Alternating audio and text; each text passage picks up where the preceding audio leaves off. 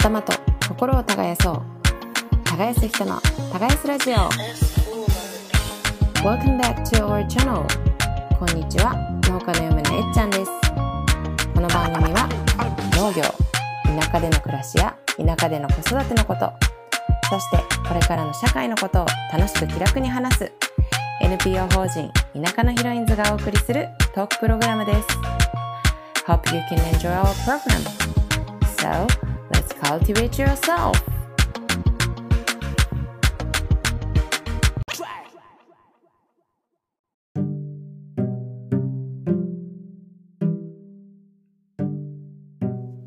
メリークリスマスイブというわけでクリスマスイブの配信になります。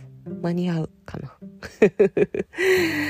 はい、えー、今回は前回からの続きになるんですけれどもその続きの前に、えー、今回の English on Farm は特別編クリスマス特別編ということで、えー、耕す人の耕すラジオのツイッターアカウントがあるんですけれどもそちらをぜひフォローしていただきまして、えー、そのアカウントがリツイートしています。この私えっちゃんの、えー、新しい取り組み The First Hatake という取り組みを始めたんですけれどもそれのクリスマスソングをぜひ聴いていただけたら嬉しいなと思います。はい。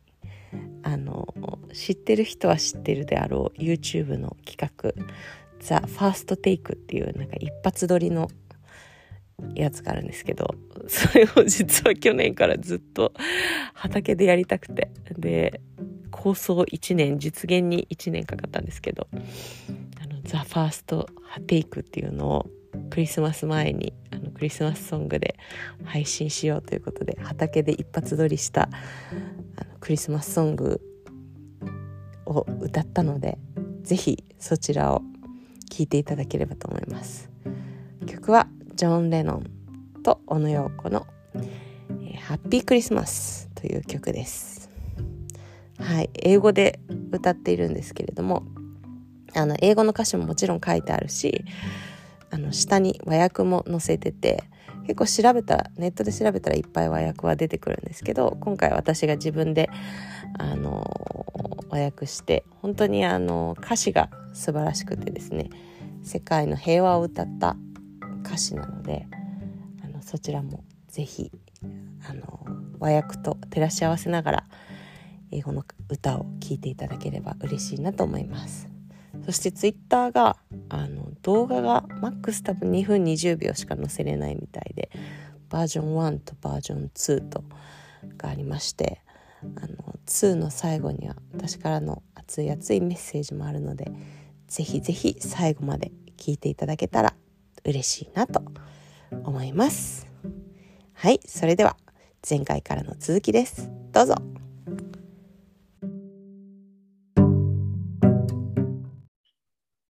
はい。で、いいかな？これでとりあえず。うん。うん。OK。なんか私の結局なんかずっと私のなんか中心の話になっちゃったね。いいんじゃないですか？いいでもそれいいですよね。うん。エミさんのことを、エミさんの会みたいな。うん。全然いいと思う。イギリス話の聞いてて面白かったです。じゃあ置いてけぼりにしちゃった。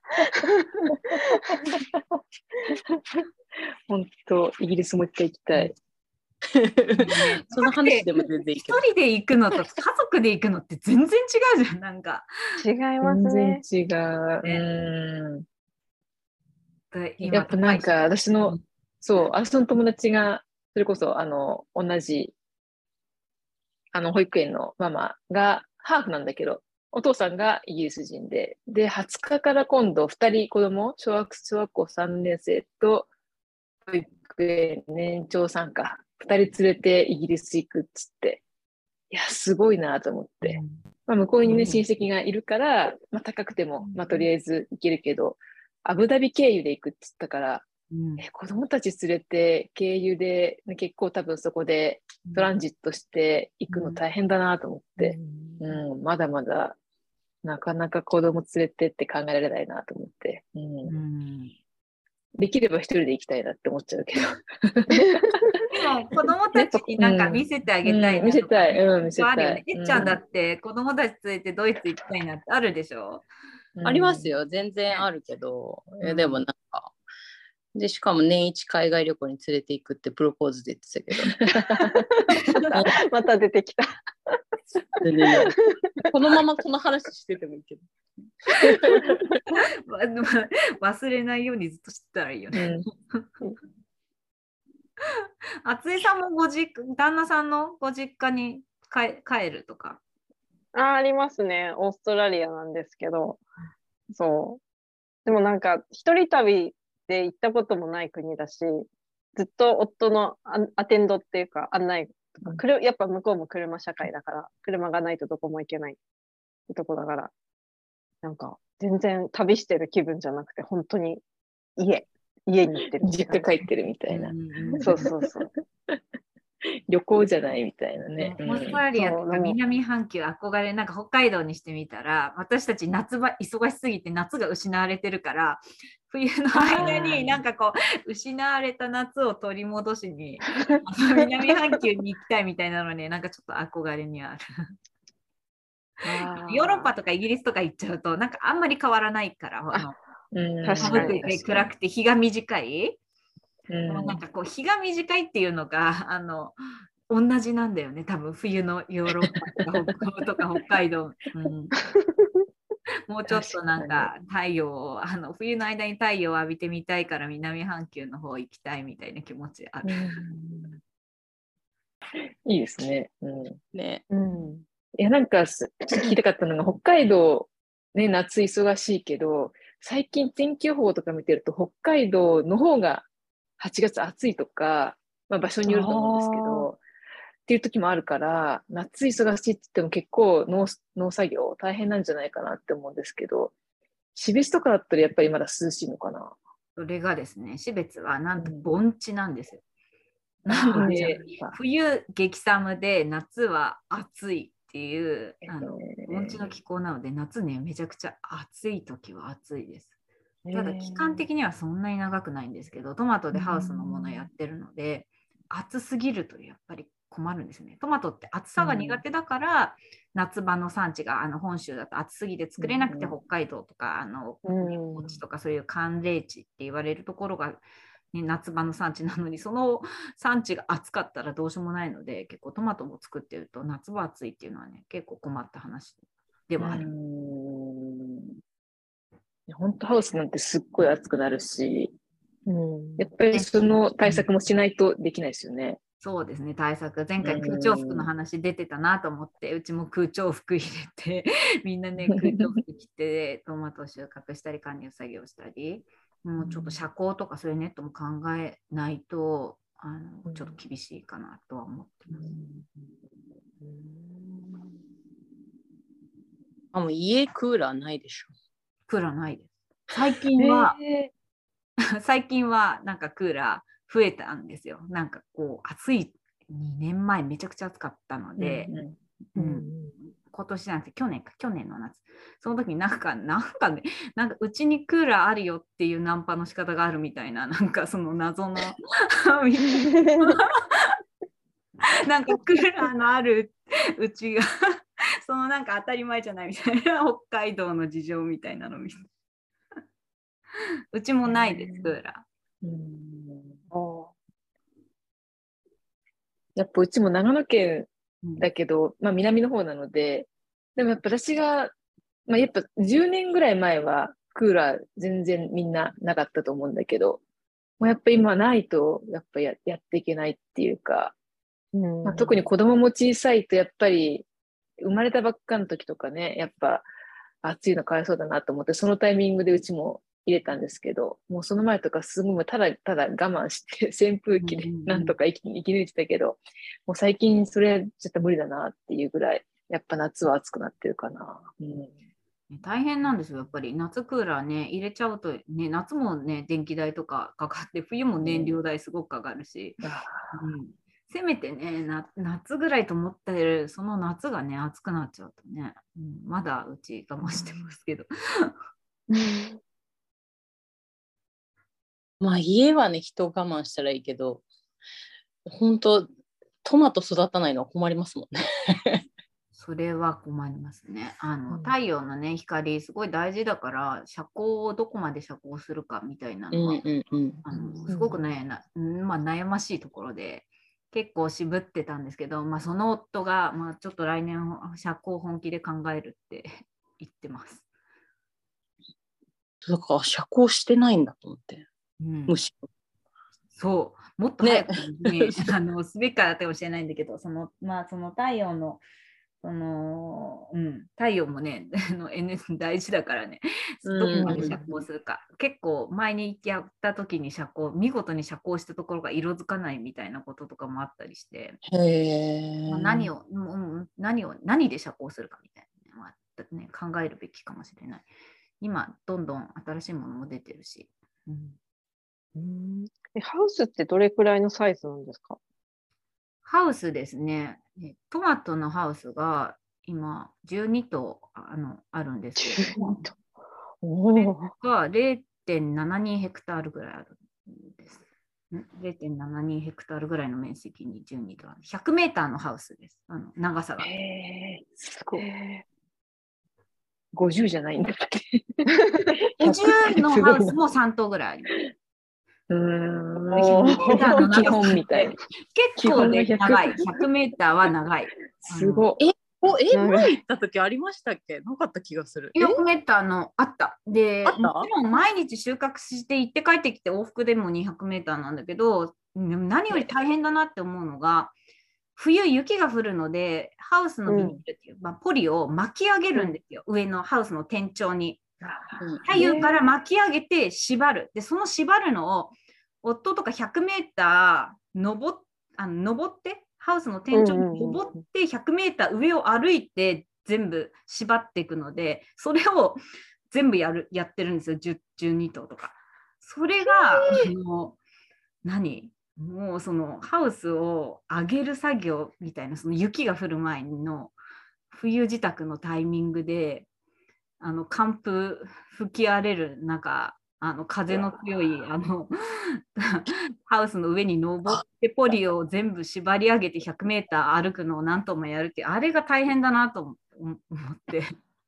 特に。ままあ日々の管理毎日の収穫みんなあの大変なんですけど北海道というか北国ゆえに雪が降るのでハウスのあのポリをかけっぱなしにして雪降らせるわけにいかないので全部こう一回リセットする。その準備と片付けが大変で取れる収穫期間3ヶ月、ちょっとなんか取りたいなっておお思うよね。ポリって何何年ぐらい使うんですか？多分ね何年使ってんだろう。23年ぐらい使ってるのかな。あの割と変えてます。あのうん。変え時があるみたい、うん。うん。それまた貼るっていうのも大変ですね。貼るのも大変。でもまああの、うん。もう今年は変えるっていう時はあんまもう上げなくていいから、まあ、下ろしちゃうだけなんだけどまたかけるっていうのがあるから、100メートルかけるの結構重いですよね。でかけるタイミングに限って強風吹き荒れるとかあの大丈夫だと思ってたら なんか吹くとか、風の向きとか天気っていうのをこんなに意識する仕事ないないなってあのや,、ね、やる時思う。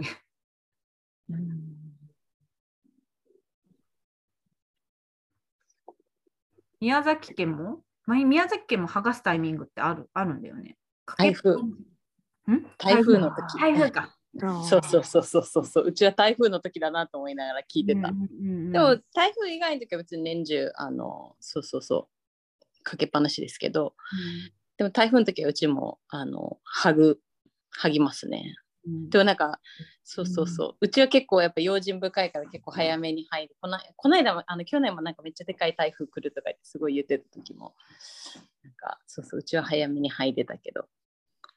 台風が来たらもう本当にあのうちも干拓なんでですごいだだっ広いんですけどうちもそれこそ100メーターぐらいあるからそうハウス潰れちゃったりするからかけっぱなしにしてたら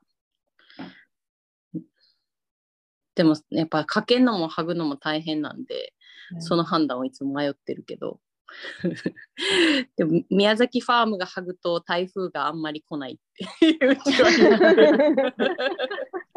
言ういいことなんですかね。そうそうそうそうそうそう。であのうちのよく母は言ってますね。それだけ用心深い。宮崎ファームを見て決めればいい。です。台風はリンゴね、台風来たらリンゴね、今年も大雨とかでリンゴね、落ち落ちちゃったとか、青森の方大変だったって聞いたけど、うんリンゴは大変なんじゃなういちは、そう、大変だけど、うちはちょうど山と山に囲まれてる場所にあって、その山と山の間に台風が入っちゃうと、すごい大変だけど、ちょうど山が、あの、防いでくれる場所で、意外と台風の被害は少ないところなんですけど、やっぱりなんだかんだ言っても、年に1回ぐらいはちょっと、やっぱあ落ちちゃったなっていうことはあるって感じですね。うん。でやっぱ落ちちゃったリンゴダメ使えないから、なんかリンゴジュースとかにもやっぱああいうのって、やっぱ雑菌が入るみたいでダメみたいで、まあ、やっぱ青森とかもそうだったんですけど、3年前、長野、長野市の方で、うちはあの南だけど、北の長野市の方で同じようなあの川沿いのリンゴが流されてっていうことがあって、台風で。やっぱそれ見てるとやっぱり悲惨だなと思って。うちは本当、まあ山際なので、川沿いに畑があるってことはないんだけど、うん。やっぱそういうことが起きちゃうと結構大変。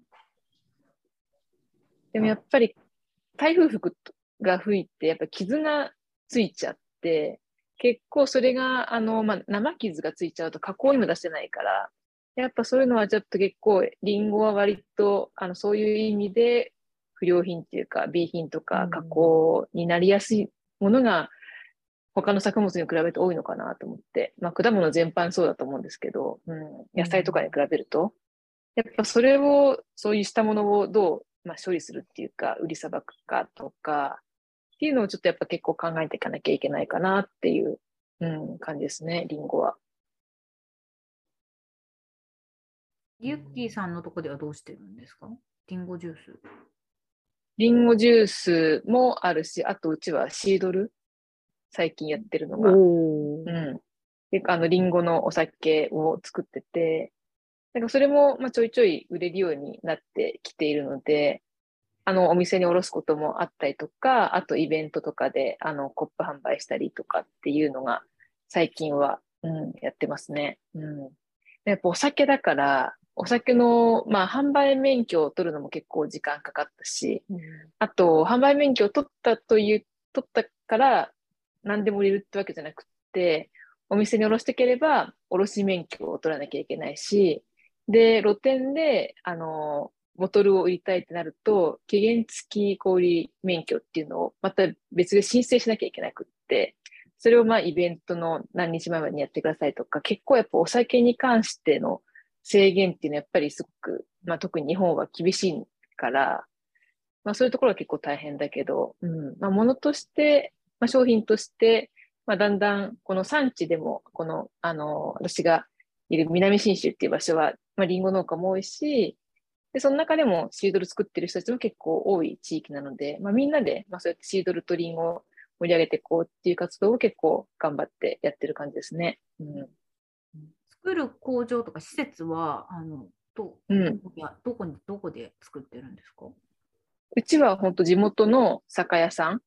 もともと日本酒の酒蔵だったんだけど、まあ、焼酎作ったりとか、まあ、いろんなアルコール商品作ってる中で、あの、シードルも醸造してくれて、委託で受けてくれるので、あと、あの、本当にシードルの醸造所っていうのはここ数年でできてきてて、今、この狭い地域なんだけど、8軒ぐらいそうやって委託も受けてくれるし、もちろん自社で作ったシードルを自分たちで作って販売して、もちろんリンゴも作ってっていう人たちもいたりとか、まあ、その中でも半分ぐらいたちは、もともとリンゴ農家で、もう自分たちで醸造所作っちゃったっていう人もいます。うんえーいや、なんかその話聞いててね、なんか九州とかってやっぱさつまいも作ってるところって芋焼酎とかやっぱ作ってるところが多いって聞いて、同じだよね。なんかリンゴ作ってる周りでそうやってうね。んうんで今も北海道でもだんだんね暖かくなってきたりとかでさつまいもの需要があって北海道でも試験的にとかうん少しずつさつまいも作ってる人たち増えてるみたいなんだけど、へそのやっぱりそのなんていうの？跳ねられたもをのを処理できるものがで作れるところが例えばまだ追いついてないから、九州だと、まあ、ちょっと跳ねられちゃったさつまいもが芋焼酎に、ね、なるとか、うん。そういうこう、ね、あったりするけど北海道でじゃあ跳ねられたさつまいもをまだこうなんだろうな処理できるようなそういう施設がないからあの製品はね売れるけどじゃあその羽品をどういうふうに扱うかっていうのってなんかこうセットセットだなではないけれども、その産地に必要な周辺の産業もこう一緒一体だなっていうのをねなんかこう感感じましたね。うん、確かに。うんまあ、長野県もこの南信州という地域だけじゃなくて、長野県全体でやっぱりシードルも結構、まあ、作ってる人たちも増えてきてるし、まあ、それこそ北海道の余市とかもね、リンゴの産地だと思うんですけど、やっぱあそことかもシードル作ってるところも増えてきてるし、まあ、割とこの、まあ、日本全国でもこのリンゴの産地で、このリンゴを使ったお酒のシードルっていうのがだんだん出てきてるかなって、うん、思うんですけど、まあ、一番課題としてはやっぱり売値、売値というか、まあ、加工代とかもやっぱり結構高いので、それに、まあ、乗じて、もちろん売値も高くしなきゃいけないし、やっぱなんか、たくさんの人飲んでもらいたいなって思うけど、やっぱりその安くならないと、例えばビールとかみたいに、あの、じゃあ普段飲もうっていう感じのとこまではまだ行きつけてないのかなって、うん、思いますね。結局、なんか高級ワインと同じぐらいの値段になっちゃうから、普通に。うんう。ん。だからなかなか難しい。うんやっぱ今そこに、まあ、どうやったらもっと多くの人飲んでもらえるかなって、一番初めやっぱ珍しいとか、面白いっていう感じで買ってくれる人多いけど、じゃあそれ毎日飲み,、ま、飲みますかって言ったら、やっぱ結構難しいのかなって。うん。うん。うんうん私ね、さっきの話、今のお話聞いてて、そのイギリスにさっき行った時の話で、うん。アップルサイダー有名な地域にいたっていうことで、なんかこう使い方とかいかに浸透してるかみたいなのってすごく大事で、まあ、ワイン飲むみたいに飲んでもらうっていう。で料理とかに結構イギリスのその B&B で使ってて、あの鶏肉つ鶏肉の料理の時には白ワインを使うんだよ。あの牛肉の時は赤ワインだよ。で豚肉料理する時はアップルサイダーだよってそこで教えてもらって、こう料理の時にも何と合わせるかみたいな肉によってお酒使う、まあ、料理しながら使うお酒とか食べながら飲むお酒での中にそこはちゃんとねなんかアップルサイダーがねシードルがねなんか入って刺さってたんだよね。うんこの時あんまりりんごのお酒って馴染みがなかったからなんかサイダーイコールなんかもうあの何しサイダーって言ったら私あのなんかあの三ツ矢サイダーみたいなんだけどね なんかアップルサイダーっていうのがそれぐらい浸透,、うん浸透してるんだなって思ったんです。だからそのリンあの南信州でそれぐらいなんかこう浸透とかがねああったりする。うんもうここに行ったらもうこういうなんかこう馴染みがあるお酒っていうところまで行くとね、いいですよね。そう、そこまでいければ、だんだん本当認知度も上がってきて、やっと地元の人たちも、あ、シードル知ってます、飲んだことありますっていう人たちが増えてきたっていうところですかね。うん。で、年に何回か、その協議会、し南信州シードル協議会とか、NPO の国際リンゴシードル振興会とか、ちょっと団体とかもある、できてて、で、そういった人たちで、まあ、年に2回とかぐらいかな、あの、イベントやったりとか、まあ、やっぱりまず地元の人たちに知ってもらうきっかけっていうのを作るような感じでやってて、まあ、徐々にまあその効果はあるのかなって思うんですけど、うん。まあ、だからといってうちのシードルがバカ売れするとか、そういうことはまあまずないから、もう本当に地道な活動を積み重ねていくしかないかなって感じですね。うん飲んでみたい。送り送ります。皆さんに送ります、また。えっちゃんまだ飲めないけどね、しばらく。そううちはよくあの送っていただいてるんですけど、そうそうそう全然飲めてない。ずっと。ちょっと一口ぐらいこう舐めてみて。ダメか。いやいや、大丈夫でしょ。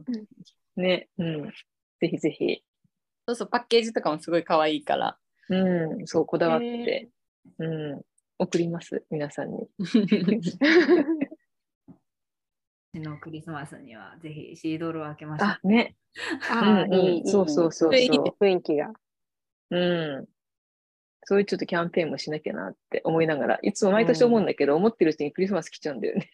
なんかリンゴが忙しくて。リンゴの時期、そうね、い 駆け抜けるように来るんじゃないですか。そう、駆け抜けて、あーって思ったらクリスマスみたいな。うん、またやっちまったなって、毎年思ってる。ちょっとみんなにあの送るんで、ぜひ皆さん住所を後ほど教えてください。そういうのを感想を言い合う会も設けたいですね。うんうんあーいいですねぜひぜひ。ねうん、ぜひぜひ。みんなの野菜食べたうん飲み比べて。うんね3種類もあるんで。3そう種類もね、そういうの合わせたりとかね。そう、3種類もうちあるし。ぜひ。うんその会もやりましょう、ぜひ今度は。うん。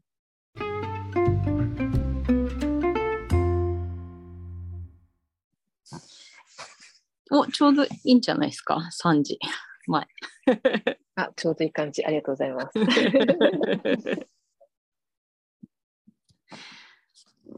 で、オーストラリアはなんかそういうのあるんですか？お酒。なんかオーストラリアだけで飲むお酒とか。オーストラリアだけのお酒ってあんまないと思う。ほぼほぼイギリスと同じあーそう感じ。えー、シードルもあるし、アップルサイダー、シードルもあるし、ビールもあるし、ワインもあるし、ウイスキワインーはあんま、あんま聞いたことはないんですけど。うん、そうでもでもワイン確かにオーストラリアもでかいから、何でもできたっていうか。ね、うんなんでもそう、ワインですよね、。ワイン。ね、やっぱり。ワインが有名ね、ワインなイメージある。うんうんうん。次はぜひ。シードルだと、なんかタスマニアが有名みたいで、タスマニアのシードルとか飲んだことある。う松井さんのご主人はオーストラリアのどどのあたりなんですか？メルボルンが出身で、メルボルンもその市街、まあ、都市の方じゃなくて、ちょっとこう外れたところ、東京でいうところの真ん中が新宿だとしたら、青梅みたいなところ。でじゃあ今とちょっと同じような感じだな。あそうそうそう、今と同じような、こう、都心からく電車で1時間で、で、移動は車があった方が便利だけど、まあ、なんとか公共交通機関でもギリギリ移動できるみたいな。うん感じですね。で、ちょっと行くと、やっぱそういうワインの、なんか、ワイナリーとか、なんかリンゴのそのシードルの作ってるようなちっちゃい、なんかローカルサイダー屋さんみたいなのがあったりとか。へえ。で、野良カンガルーとかうろうろしてたりとか。野良カンガルー野良カンガカンルー。ガルーいましたね。野良カンガルー面白い。見てみ。野良カンガルーってすごいな。そうか。野生のカンガルーっていうことだよね。そうの。日本でいうとこの犬の野良犬、最近見ないけど、野良犬みたい。獣害被害ね、あの、なんだろう、ひね、そういう回あったあったよね、ポッドキャストで、耕すラジオでも。うんうんカンうんガルーの被害とかさ、増えすぎて困るとか。大丈夫どうなんでしょうね。そこまではなってないんだ、じゃあ、カンガルーは。多分、あんまオーストラリアの農業、農業について、本当何も知らなくて、本当観光客で行ってるんで。うんいいな、でも行けるから。羨まし。い。いやー、でも、実家帰、まあ、毎年は帰れないですよね。2、3年に1回で、1回につき飛行機代が30万前後あ、かかってから、はい。あ、そうですよね。からのレンタカー借りて20万とか20万とか季節とか車によって変わってからの、うち犬がいるので、犬をペットホテルに預けるので、おいくら万円でみたいなのも積み上がっていくとなかなかな大金になるので、そうそういけない。うん。のと、あと、まあ、真冬だったらいけるんですけど、夏とかはやっぱいけないとか、苗、苗の時期とか、収穫物がある時とかはいけないので、そこが超核家族、二人暮らしの農家のちょっと厳しいところですね。うんちょっとそういう時大家族が羨ましくなりますね。こう、留守番しててくれる人とか いたり。うんうん本当に家開けるのうちもね大家族だから冬ちょっと家開けて行こうかってできるけど大変だもん。あの凍らせたらね水道凍結させたらダメだとか、ね、帰ってきて雪の重みで何かね潰れてたとかね。本当に毎年冬になるとね空き家が潰れるとか倉庫とかなんやとかそういうの潰れるっていう深刻な大雪があるので誰かこう家にいてくれないと家を安心して開けられない事情はありますね。そうなんだ。なんか北海道の冬の農家さんってなんかどこどこそこ行ってるイメージやった結構。いや怖い冬にあの家を開けてる間にあのなんか雪の重みで潰れた壊れた何かがダメになった、うん、本当に多い多いからうーん。でもあのトマトをさ栽培してるハウスは全部巻き上げちゃうんだけどうんうんうんうん。物を入れてる格納しているハウスっていうのがずっと今まであって、でそのハウスだけはこう張りっぱなしで。その中に機械とかいろいろ入れてて。そこを潰さないように中でジェットヒーターね、あの炊いて雪を落としたりとか あの雪が周りに積み上がってきたら除雪機入れて除雪したりっていう冬の間のその格納ハウスを管理しているのがすごくストレスで。今年実はそれをあの撤去して、まあ、ちゃんと立てたんだけどその粒ちょっとやそっとで潰れない太さの鉄骨を入れて建物を建てるとそれこそさっきのおいくら万円じゃないかすごい話になって、う。んうんもうでもすごく冬の間そのハウスを潰さないようにするっていうのは冬の間、うん、ずっと気がかり。でなかなか家を開けられないっていう気持ちはありましたね。そうか。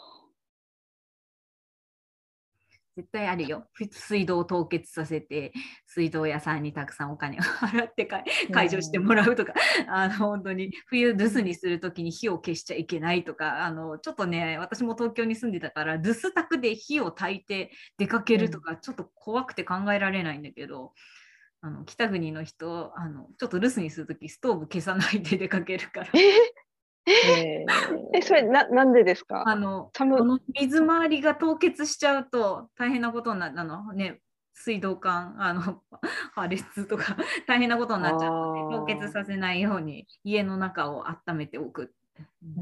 へーじゃあそろそろ行きます。すいません。はーい。ありがとうございました。楽しかったです。今回もま。たちょっとゆっくり。ありがとうございます。とりあえず OK そえ、全然いいじゃないですか。うじゃあこれで終わりでいいのかな？え、いいと思いますよ、別に。はーい編集でどうにかなるし。ありがとうございます。はいはいありがとうございますえ、良いお年をかな？え、ちょっと待って。良いお年をじゃないですか、多分もう。収録。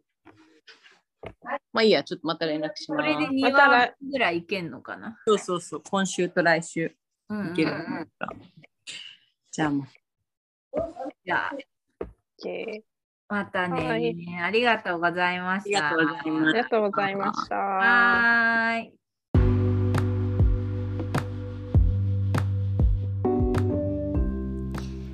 Thanks for listening to our channel. 今週も聞いていただきありがとうございました。番組への感想などは、ハッシュタグ、耕す女をつけて発信していただけると嬉しいです。また、番組の公式 Twitter もぜひフォローしてください。NPO 法人田舎のヒロインズでは、会員やサポーターの募集を行っております。日本の農村の魅力を発信したい豊かな農村を次世代へつなぐアクションを起こしたい。そんな方のご応募をお待ちしております。年会費は3650円。1日10円で日本の農村の未来を切り開こうという思いです。会員の方には解放誌の発行や会員限定の勉強会の映像なども配信しているので気になる方はぜひホームページをチェックしてみてください。最後にこのポッドキャストは独立行政法人環境保全機構地球環境基金の助成を受けて配信していますそれでは See you next week!